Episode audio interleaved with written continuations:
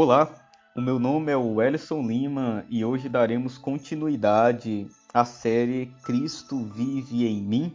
O episódio de hoje tem por título O Novo Nascimento e logo no início eu gostaria de afirmar que o novo nascimento é uma ordem de Jesus. Lá em João capítulo 3, do versículo 3 ao 8, nós se deparamos com um diálogo entre Jesus e Nicodemos. Jesus afirma: Ninguém pode ver o reino de Deus se não nascer de novo. Então, diante disso, Nicodemos pergunta a Jesus: Como alguém pode nascer sendo velho? É claro que não pode entrar pela segunda vez no ventre de sua mãe e renascer. Jesus, diante dessa pergunta de Nicodemos, afirma: Digo a verdade, ninguém pode entrar no reino de Deus se não nascer da água e do Espírito. O que nasce da carne é carne, mas o que nasce do Espírito é Espírito. Ah, sabendo da importância e da necessidade de nascermos de novo, nós agora vamos buscar entender melhor o que é isso. Logo de início, gostaria de deixar claro que o novo nascimento é um ato de Deus. Vemos isso desde o Antigo Testamento. Ezequiel, capítulo 11, do versículo 19 a 20, nós temos uma promessa do próprio Deus dizendo: Darei a eles um coração não dividido, e porei, o próprio Deus, porei um novo espírito dentro deles. Retirarei, Deus falando, retirarei deles o coração de pedra e lhes darei um coração de carne. Então agirão segundo os meus decretos e serão cuidadosos em obedecer às minhas leis. Eles serão meu povo e eu serei o seu Deus. Por meio dessa profecia, nós entendemos que a transformação na vida de alguém é um ato de Deus. É Deus quem põe um novo espírito, é Deus quem dá um coração não dividido, é Deus quem retira o coração de pedra e dá um coração de carne. E a partir desse ato de Deus, que essas pessoas passarão a agir segundo os decretos de Deus e serão cuidadosos em obedecer às leis de Deus. Então, essas pessoas serão o povo de Deus e Deus será o próprio Deus desse povo. Glória a Deus por isso. Já no Novo Testamento, em Gálatas capítulo 4, do versículo 4 ao 5, de que quando chegou a plenitude dos tempos, Deus enviou o seu filho, nascido de mulher, nascido debaixo da lei, a fim com o objetivo de redimir os que estavam sob a lei, para que recebesse a adoção de filhos. Então veja só, o objetivo de Deus enviar o seu filho foi para redimir os que estavam sob a lei, para que essas pessoas que passassem a serem redimidas pudessem receber a adoção de filhos, filhos de Deus ser adotados por Deus. Que coisa tão gloriosa é essa? Passar a ser filho de Deus com direito a todas as promessas de Deus? Vamos entender isso melhor daqui em diante. Mas antes disso, em 1 Pedro, capítulo 2, versículo 24 e 25, fala o que foi que Jesus fez nesse objetivo de Deus fazer com que as pessoas nasçam de novo, sejam adotadas como filho. Diz em 1 Pedro capítulo 2, versículos 24 e 25. Ele mesmo levou em seu corpo, Jesus levou em seu corpo os nossos pecados sobre o madeiro, sobre a cruz, a fim de que morrêssemos para os pecados. Então tudo é um ato genuíno de Deus. Tudo é operado por Deus. Tudo é possibilitado por Deus tudo é garantido por Deus. E qual é a forma, qual é a semente de Deus para esse novo nascimento? Lá em 1 Pedro, capítulo 1, versículo 23, diz: "Vocês foram regenerados", ou seja, foram gerados novamente, mas não de uma semente perecível, mas imperecível, por meio da palavra de Deus vive e permanente. Olha que coisa interessante, todos nós um dia nascemos da semente de nossos pais. Mas Deus, ele nos regenera. A primeira vez nós fomos gerados da semente de nossos pais, mas agora Deus nos regenera, nos gera novamente por meio da semente imperecível, que é o que? a palavra de Deus, viva e permanente. A palavra de Deus, a Bíblia sagrada, o novo evangelho, as boas novas, é por meio dessa palavra, dessa poderosa semente que alguém pode nascer de novo.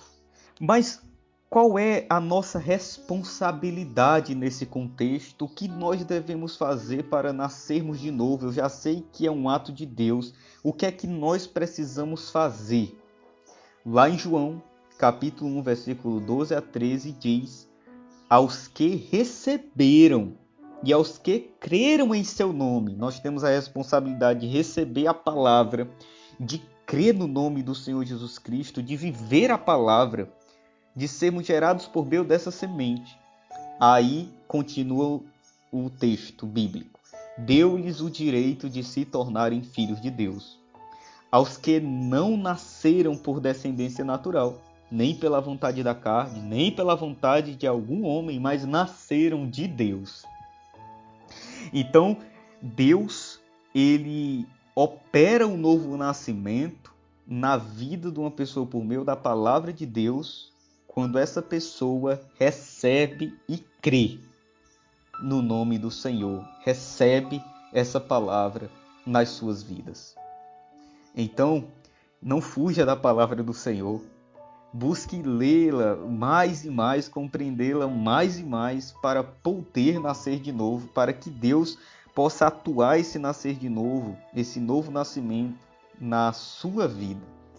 Se apegue à palavra de Deus, leia, crie gosto pelo entendimento e compreensão e viva essa palavra, pois ela é a poderosa semente para nascermos de novo. Cremos nela, recebamos ela, para que possamos nascer de novo. E o que é que ocorre, irmão Wellison, no novo nascimento? O que é que acontece?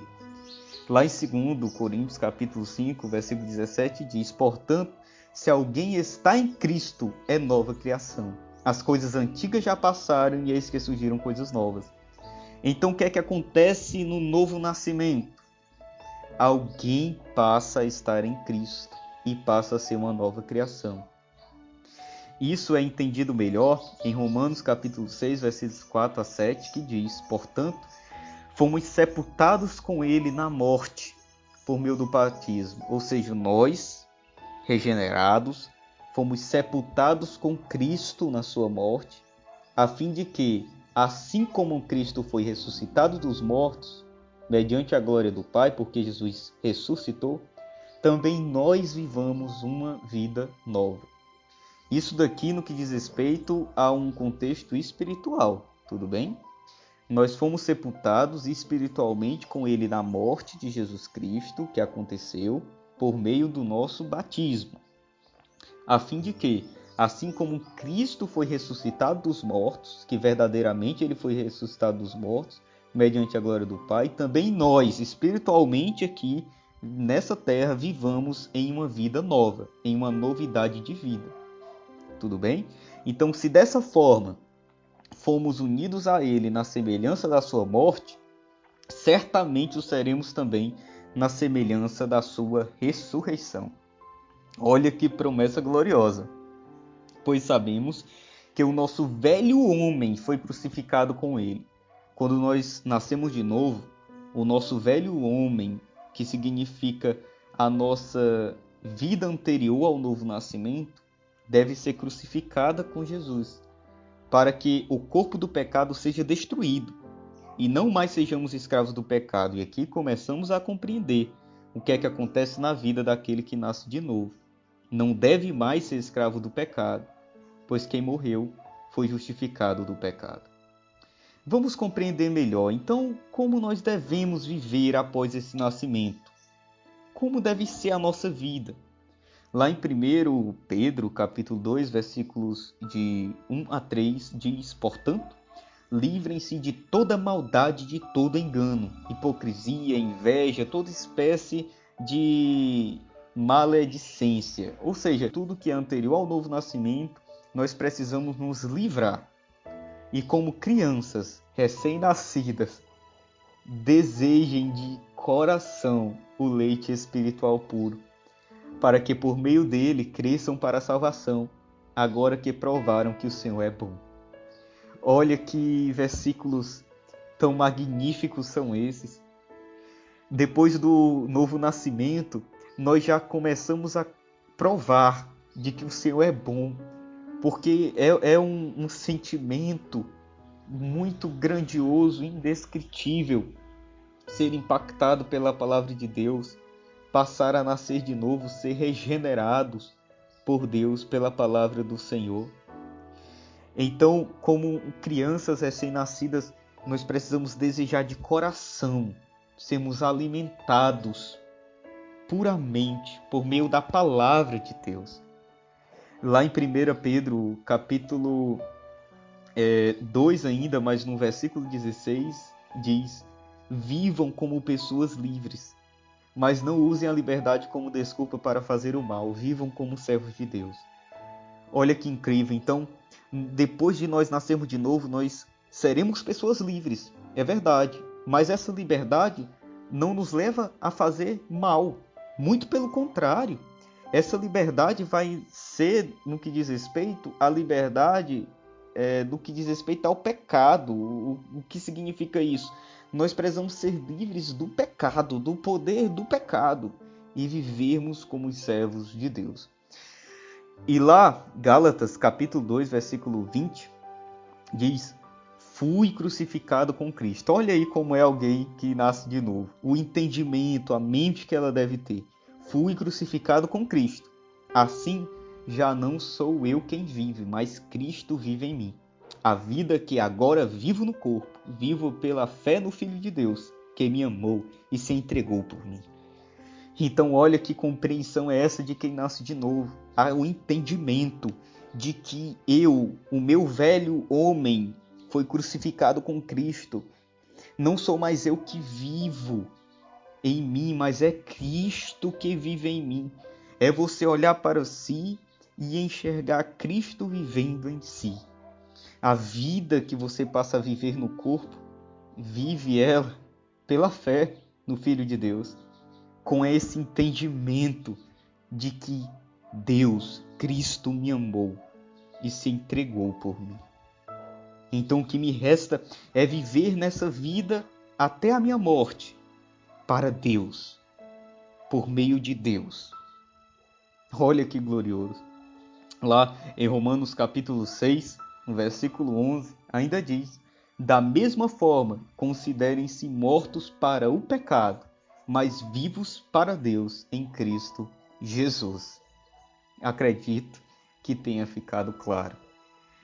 Viver como alguém que nasceu de novo é se considerar morto para o pecado e se considerar vivo para Deus em Cristo Jesus.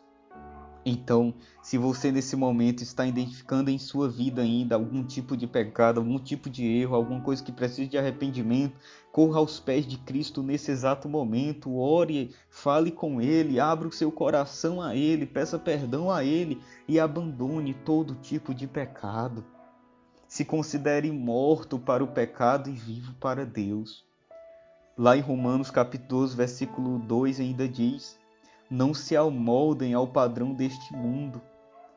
Não se conformem, não entrem na forma do padrão desse mundo, mas transformem-se pela renovação da sua mente. Isso aqui já é um ato da pessoa. Deus opera isso na pessoa e a iniciativa dessa pessoa é transformem-se, é se transformar pela renovação da sua mente, para que sejam capazes de experimentar e comprovar a boa, agradável e perfeita vontade de Deus, compreendendo que o novo nascimento é um ato de Deus, que a salvação, essa transformação de vida é um ato de Deus, nós precisamos se dedicar dia após dia para recebermos a palavra do Senhor, vivermos essa palavra e compreendermos essa grande responsabilidade que está acima de nós que é nós, com todas as forças que Deus nos dá, transformar a nossa mente e não se moldar aos padrões deste mundo, para que possamos ser capazes de experimentar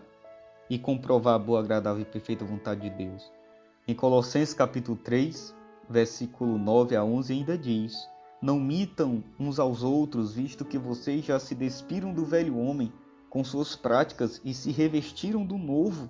Olha como é a, a visão de alguém que nasce de novo. Se despiram do velho homem. Imagina como se a nossa antiga natureza, antes de nascer de novo, fosse como uma roupa. Nós tiramos ela, tiramos as práticas e se revestiram, ou seja, nós se revestimos com a nova roupagem do novo homem. Mas isso é curioso porque tirar da roupagem do velho homem e se revestir da roupagem do novo homem é algo espiritual, é de dentro para fora. Não tem como ser algo de fora é, para que as pessoas simplesmente vejam. Não, não. Tem que ser algo interno para Deus ver que você mudou. É quando ninguém olha para o que você faz, Deus está lá. É quando você parte a praticar a vontade de Deus, abandonando o pecado, sem ninguém nem precisar ver. Às vezes, em momentos que você pode até estar sozinho, mas Deus está lá. E Ele vai comprovar se você nasceu ou não de novo, se você se revestiu do novo homem. Então, continua, o qual está sendo renovado em conhecimento. Esse novo homem é renovado em conhecimento, a imagem do seu Criador.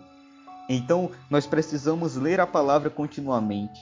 Até o dia da nossa morte nessa terra, nós precisamos continuar lendo, meditando, cumprindo experimentando essa semente da transformação que é a palavra de Deus, que é viva e que permanece. Então, essas pessoas que nascem de novo, quando nós nascemos de novo, somos renovados em conhecimento à imagem do seu Criador, para que nós se aproximemos cada vez mais da imagem de Deus, da imagem de Cristo. O que é essa imagem? É quando a nossa vida ela acaba se identificando com a vida do nosso Senhor. Percebam, é como se fosse uma unidade. É as pessoas olharem para nós e verem pessoas que fazem de tudo, se esforçam para serem parecidas com Jesus. Cristo é tudo e está em todos. Olha que glorioso. Então, para finalizar, eu gostaria de falar uma grande motivação para eu e você nascermos de novo, que é em 1 João capítulo 3, versículo de 1 a 2, uma das maiores promessas da Bíblia Sagrada, uma das maiores promessas que um ser humano pode escutar. Vejam como é grande o amor que o Pai nos concedeu, sermos chamados filhos de Deus o que de fato somos. Olha a certeza de quem nasce de novo. Por isso o mundo não nos conhece, porque não o conheceu. O mundo não conheceu a Jesus. As pessoas da época de Jesus chegaram a crucificá-lo. E hoje não é diferente. Quando nós nascemos de novo e passamos a buscar fazer a vontade de Deus, não se conformando ao padrão desse mundo, não praticando o pecado que é comum e natural para as pessoas deste mundo, é muito provável de que o mundo acabe causando dor e sofrimento a nós, mas felizmente porque nós estamos fazendo a vontade de Deus. E continua o versículo, amados, agora somos filhos de Deus. E ainda, olha que promessa gloriosa e ainda não se manifestou o que havemos de ser. Nós somos filhos de Deus e ainda não se manifestou o que havemos de ser, mas sabemos que quando ele se manifestar, ou seja, quando Jesus se manifestar, quando Jesus retornar, quando Jesus voltar, porque ele prometeu que vai voltar, nós seremos semelhantes a ele. Quem será semelhante a ele? Aqueles que hoje são filhos de Deus nós seremos semelhantes a Ele, pois o veremos como Ele é. Seremos levados para pertinho dele, passaremos a eternidade ao lado dele. Então, nós precisamos nascer de novo, é para a vida que nós teremos após a morte. é para a vida eterna que nós teremos quando Jesus Cristo voltar para buscar a sua igreja. Então que cada um de nós possamos refletir, refletir verdadeiramente, olhar para dentro de nós e se perguntar: será que ainda tem alguma coisa que eu preciso abandonar de pecado? Se sim, se arrepender imediatamente e passar a se alimentar ainda mais pela palavra de Deus, amparados nessa gloriosa promessa de ver a Deus como Ele é, viver com Ele eternamente, ir para o céu. Em nome de Jesus, Senhor, que o Senhor possa transformar as nossas vidas dia após dia, até se tornarmos o quão mais podermos ser parecidos com Cristo Jesus. Viver em novidade de vida, no que diz respeito a abandonar todo tipo de pecado e ficarmos sempre, Pai, firmes na tua promessa da vida eterna. Fica conosco, em nome de Jesus. Amém.